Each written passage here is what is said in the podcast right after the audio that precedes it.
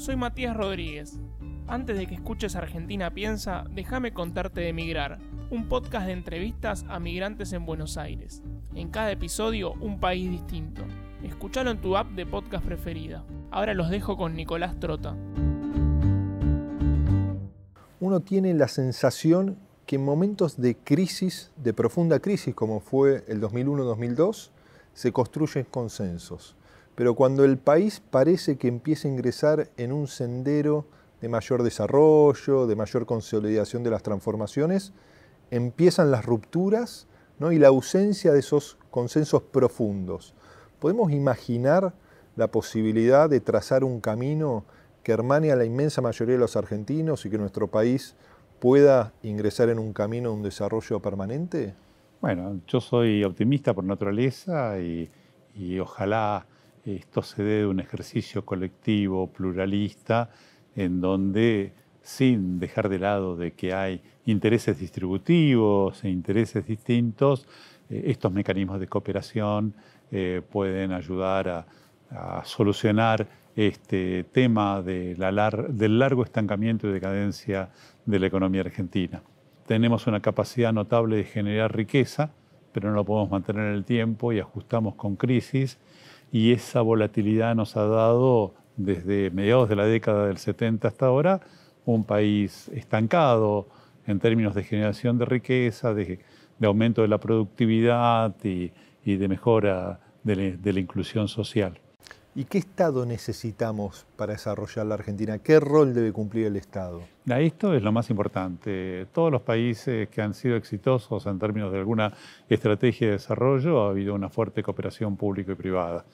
Y justamente el desarrollo de la competitividad no es solamente una tarea que está al interior del aparato productivo, sino que tiene que tener simultáneamente una construcción de institucionalidad. También está toda la institucionalidad de la sociedad civil y del sector privado en términos del sistema científico-tecnológico, del sistema financiero, de los sindicatos, de las agremiaciones empresariales. Pero la Argentina lo que necesita justamente es esta complementación fundamental para poner buenas reglas de juego y que estas reglas de juego generen mecanismos de más transparencia y competencia en los mercados y estén orientados fundamentalmente a conseguir dos objetivos que tienen que estar permanentemente evaluados. Mejorar la productividad de la economía con un incremento de la generación de valor y los efectos distributivos en términos de la búsqueda de la equidad y la igualdad de, la sociedad. Pero también la puja que hay, además de esta puja distributiva, es una puja a veces ideológica de lo que debe ser este rol del Estado, ¿no? Más presencia del Estado, menos presencia, si una política de impuestos termina condicionando la posibilidad de un mayor desarrollo. ¿Cómo, hacemos para avanzar para vos en la lógica del desarrollo con equidad en un mundo que ha logrado disminuir la pobreza, pero que viene recurrentemente creciendo la desigualdad? Sí, y nosotros tenemos eh, el elemento adicional, que hace varias décadas que no crecemos, en particular en la última década no hemos crecido nada. Y fundamentalmente lo que uno que tiene que tratar es de dar simultáneamente este fenómeno de cómo se dan condiciones para generar mayor riqueza, mayor empleo, mejores niveles de ingresos y simultáneamente una mejora del bienestar del conjunto de la población.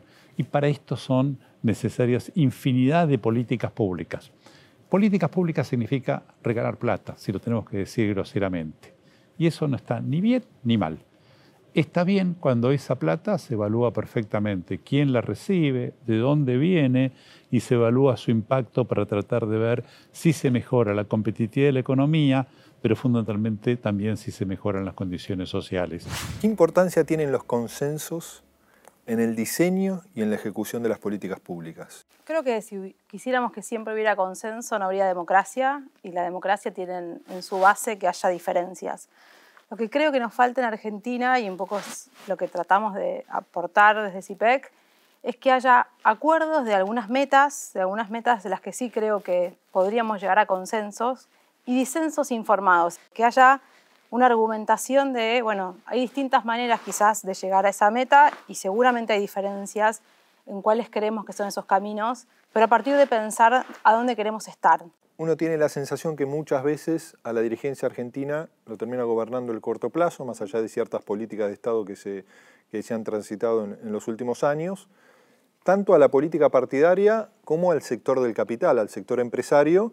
¿Qué rol empresario, qué sector del capital necesita nuestro país para transitar un proceso de expansión sostenida de la economía con justa distribución? ¿no? Yo creo que a veces cuando hablamos de la, política es de corto plazo, eh, se pone mucho foco en la política y muy poco foco en el sector privado. Y vos recién hablabas de los dos. La Argentina está muy rezagada en muchas de sus industrias. Ahora estamos haciendo un estudio comparado entre Argentina y Brasil eh, sobre cuánto la industria manufacturera está eh, invirtiendo para tener tecnología de punta en distintos sectores bueno, y obviamente vemos un, rezago importante. Parte de ese corto plazo es también no invertir en ese tipo de, desarrollos y creo que ahí hay un rol muy importante y estratégico que juega el sector privado, que es hacer esas reconversiones y adelantarse a lo que va a ser 2020, 2030, donde muchas de esas tecnologías van a ser lo que te hagan competir en el mundo. Beni, a lo largo de tu trayectoria política, académica, como referente económico, ¿Has podido establecer canales de diálogo productivo en cuanto a el surgimiento de ideas con personas que piensan distinto a lo que pensás vos? Eh, definitivamente, para mí la experiencia más rica en ese sentido fue cuando después de la crisis del 2001 y el 2002 se cuestionaba fuertemente la posibilidad de las fuentes de crecimiento de la economía argentina. En ese momento, a través de un programa que hicimos con el Ministerio de Economía y con apoyo del Banco Interamericano de Desarrollo, hicimos en menos de seis meses un ejercicio colectivo en el cual convocamos a 70 profesionales, cada uno experto dentro de su tema, y realizamos tres relevamientos estadísticos importantes en términos de las 500 empresas más grandes de la Argentina, las 2.000 empresas industriales más significativas y la encuesta de innovación que después se siguió manteniendo. Y en esto hubo una participación muy pluralista de gente y en pocos meses hubo una propuesta que en definitiva después se le acercó cuando fue el cambio de gobierno, cuando asumió Néstor Kirchner. De estos programas surgieron algunas cosas que después tuvieron continuidad. El entender la transformación de la actividad primaria del sector pampeano en lo que ahora se denomina la bioeconomía, aparecieron también estas ideas en términos de los nuevos servicios basados en el conocimiento y de ahí salieron los programas que fueron la ley de apoyo al software, también en el campo de la ley de biotecnología. En fin, creo que ese fue un momento en el cual se pudo generar un mínimo de consenso y en donde la Argentina no tuvo que recurrir nuevamente a una crisis para ordenar su macroeconomía, sino que a partir de ahí hasta el año 2008, que se hace, fue uno de los periodos de mejor desempeño económico que tuvo el país. ¿no? Y Beni, ¿cuáles son los principales desafíos en el campo económico y en el campo distributivo que tiene la Argentina de la próxima década? básicamente el tema central es romper con algunos falsos dilemas que tenemos y reconocer algunos de los activos y aumentar y mejorar nuestra autoestima. La Argentina es un país muy particular. Estamos ubicados entre los 10 países en donde hay modelos de la organización de la producción notablemente complejos y diferenciados. Y ahí aparece un sector competitivo, moderno, que tiene un rol esencial en la generación de divisas y que tiene esta contradicción, que es muy significativo pero no es suficiente. De esto estamos hablando de toda la bioeconomía, que no es solamente la producción de bienes primarios, sino también la producción de energía, de materias primas y de alimentos. Aparecen los servicios basados en el conocimiento, aparecen las grandes plantas de insumos industriales, la capacidad que tenemos en minería, en pesca, ahora los recursos energéticos, etcétera, que en definitiva es el patrón de especialización exportador que tenemos. Pero esto no es suficiente porque representa el 20% del empleo. Después todas las crisis desde el año 75 nos generaron este sector de la exclusión. El 30-35% de la gente que está fuera del mercado de trabajo, que está en la informalidad o que tienen los planes, y que son justamente la gente que se generó producto de los permanentes crisis que afectaron estos sectores de menores ingresos. En esto ahora hay un colchón de protección notable que anteriormente no había y hay un conjunto de planes como para permitir que esta gente tenga un mínimo de dignidad. Pero obviamente la dignidad solo la van a tener cuando se incorporen nuevamente al mercado de trabajo y se le den las capacidades como para poder aprovechar justamente eh, estas oportunidades de empleo. Pero después está la mayoría de la gente, la clase media, la clase media baja, y en donde hay una, una fundamental importancia del mercado interno. ¿Cómo evaluás vos el transitar de muchos actores que vienen del sector privado ¿no? y asumen responsabilidad de administración de la cosa pública? Mira, yo creo que ahí eh, hay una mirada errónea de quienes piensan que eh, por tener experiencia en el sector privado de gestión, automáticamente eso se traduce en experiencia de gestión pública.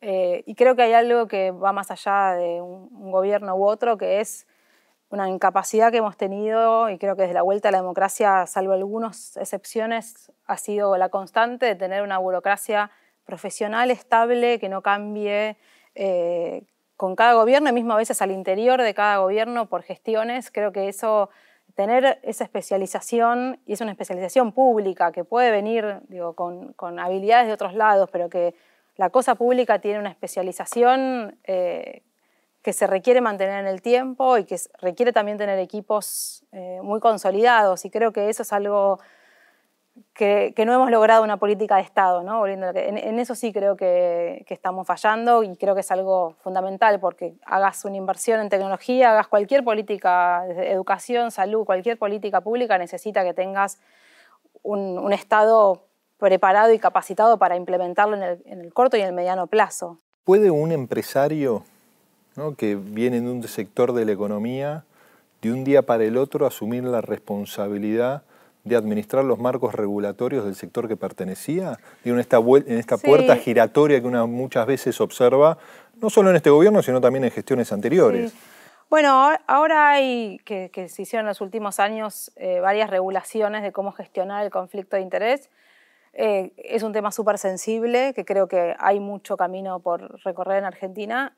Lo que creo fundamental es partir de la lógica de no hay que esconderlo al conflicto de interés, hay que regularlo. Hay que tener mucha transparencia en la información y obviamente tener digo, controles de en qué, qué cosas se pueden y qué cosas no, pero no taparlo. ¿Por qué pensás que le cuesta tanto a nuestros países el establecimiento de ciertos marcos regulatorios que en la Unión Europea o en los propios Estados Unidos son inclusive mucho más restrictivos de lo que son en la Argentina? Yo soy institucionalista y mi, mi hipótesis central es eh, debilidad institucional hay muchas aristas en las cuales nuestras instituciones eh, pueden, pueden mostrar los dientes por unos minutos, pero no pueden a veces mantener eso en el tiempo. Construir instituciones más fuertes para poder dar otras, otras batallas y poder, eh, poder resolver temas estructurales, yo creo que es central. Las fuerzas hoy y los estados tienen cada vez más complejidades porque no solamente tienen que competir con, los mercados, tienen que competir con mercados cada vez más globalizados, donde es mucho más difícil regular eh, a las grandes tecnológicas, ¿no? regular cómo se usa inteligencia artificial. Son todas definiciones y decisiones que van a venir en los próximos años que requieren estados cada vez más inteligentes, más, eh, más fuertes en el sentido de que puedan dar eh, esas, esas discusiones. También tenemos que dar un salto institucional para estar acorde a esa conversación. ¿no? Eh, y ahí creo que en los últimos años discutimos mucho cómo va a ser el futuro del trabajo, cómo va a venir, o sea, cómo la automatización va a cambiar a los trabajadores, ¿no? cómo, cómo se va a modificar el futuro del trabajo y no discutimos cómo va a ser el futuro de la política. ¿Y cómo hacemos con ese mercado interno que durante distintas etapas de nuestra economía fue el motor del desarrollo, pero tampoco alcanza, ¿no? si no tenemos una fuerte política que nos permita diversificar nuestra matriz productiva y exportadora? Desde mi punto de vista tenemos un tamaño del mercado doméstico muy interesante, porque es lo suficientemente grande, 40 y pico millones de personas, que hace no solamente atractivo de que hay un montón de bases de negocios que se pueden desarrollar porque tiene un potencial de consumo sumamente interesante, sino que también tiene toda una historia de construcción de capacidad, de rutinas de aprendizajes que te permiten desarrollar una cantidad enorme de actividades. Pero cuando estas actividades comienzan a desarrollarse, inmediatamente se encuentran paradójicamente con una restricción. Es un mercado chico. Y para poder desarrollarse y avanzar, tienen que tener una estrategia de internacionalizarse. Y cuando uno ve, por ejemplo, los buenos sectores exportadores argentinos, no surgen de la nada. Toyota se instala en los años 90 cuando vino la revolución de la soja y percibían que ese tipo de vehículos utilitarios estaban asociados a nuevas demandas que se iban a generar. Y hoy tiene bueno, una capacidad de una planta global en donde tiene una producción que está a nivel absolutamente competitivo. ¿Y Beni, qué nivel de demanda de proteccionismo inteligente tiene nuestro mercado interno? ¿no? Porque la apertura empieza a generar una crisis en sectores de empleo que sabemos que no son competitivos en términos internacionales, pero sí que son una usina generadora de empleo que garantizan también una realidad de mayor justicia social en nuestra economía.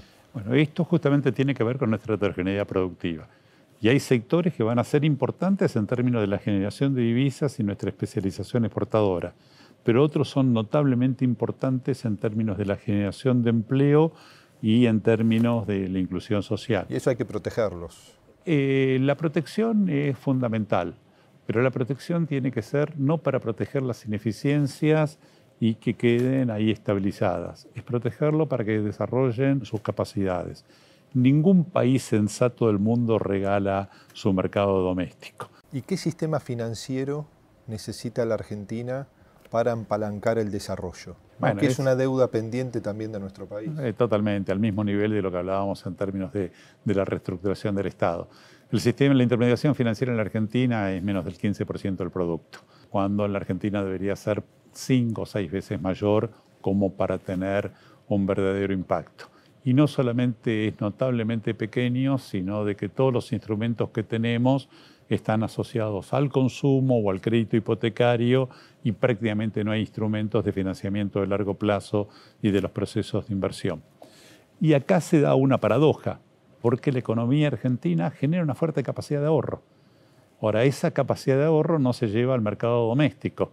Es decir, el sector privado en la Argentina tiene ahora aproximadamente entre 400 y 500 mil millones de dólares de ahorro puesto en dólares, en cajas de seguridad afuera o con bonos que le rinden tasas de interés notablemente bajas, que no están ahí por una codicia de altas ganancias, están ahí frente a esta incertidumbre que se vive y en donde la gente prefiere tener esta, esta flexibilidad y la toma de decisiones cuando los horizontes sean un poco más largos. Entonces, hay gente que no duda en educar a sus hijos en la Argentina, pero tiene sus ahorros afuera. Pero exportamos nuestros ahorros e importamos deuda. ¿no? Totalmente. eso es algo que es cultural de la Argentina y no lo han resuelto ni gobiernos más de izquierda ni los gobiernos más liberales. Digo, estamos en una encerrona que parece de difícil resolución. Bueno, pero eso hay que tratar de resolverlo. Y esos ahorros argentinos tienen un rendimiento muy bajo y los endeudamientos son a tasas notablemente elevadas. Entonces, esta transformación del mercado de capitales es una de las asignaturas. ¿Qué peso tiene la mirada ideológica, desde dónde se posiciona uno al momento de diseñar las políticas públicas? Cuando yo entré a CIPEC, venía de varios años de estudiar afuera, eh, de un lugar donde, se, donde era mucha discusión por la evidencia y la empiria que estaba atrás de, ¿no? de una, una, propuesta. Cuando vos eh, trabajé afuera en, el sector público, me decía, bueno, quiero, sería bueno hacer esto. Bueno, y decime dónde está probado que funcione. ¿Cuánto va a costar? ¿De dónde va a salir esa inversión? Las primeras tres, cuatro preguntas eran para tratar de ver si efectivamente eso que uno estaba diciendo tenía asidero eh, de evidencia. Cuando yo, hace ocho años, creo que había en, distintos sectores, y más allá de, colores políticos, eh, sobre todo en el Congreso también, mucha discusión eh, donde la evidencia siempre quedaba más, eh, aparecía después. ¿no? Y yo creo que en estos años, desde todos los sectores políticos, y creo también hay una cuestión generacional, ha habido cambios en ese sentido.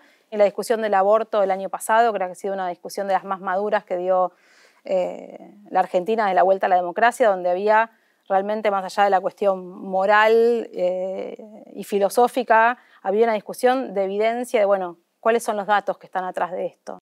La ley 26571 de hace unos años, con las primarias abiertas, simultáneas y obligatorias, creo que, por ejemplo, han, funcionado muy bien y se han exportado a otros lados. ¿no? Creo que hay mucho para trabajar en ese sentido y mucho que, aprender de, y de dar a, los países de la región y de mayor coordinación y de trabajo en la región. Vos mencionabas lo que fue el debate de la ley de interrupción voluntaria del embarazo, que implicó también la construcción de un consenso multisectorial y multipartidario.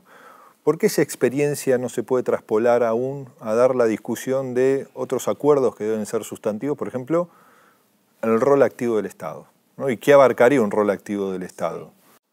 No sé cómo podríamos traspolar eh, parte de, ese método.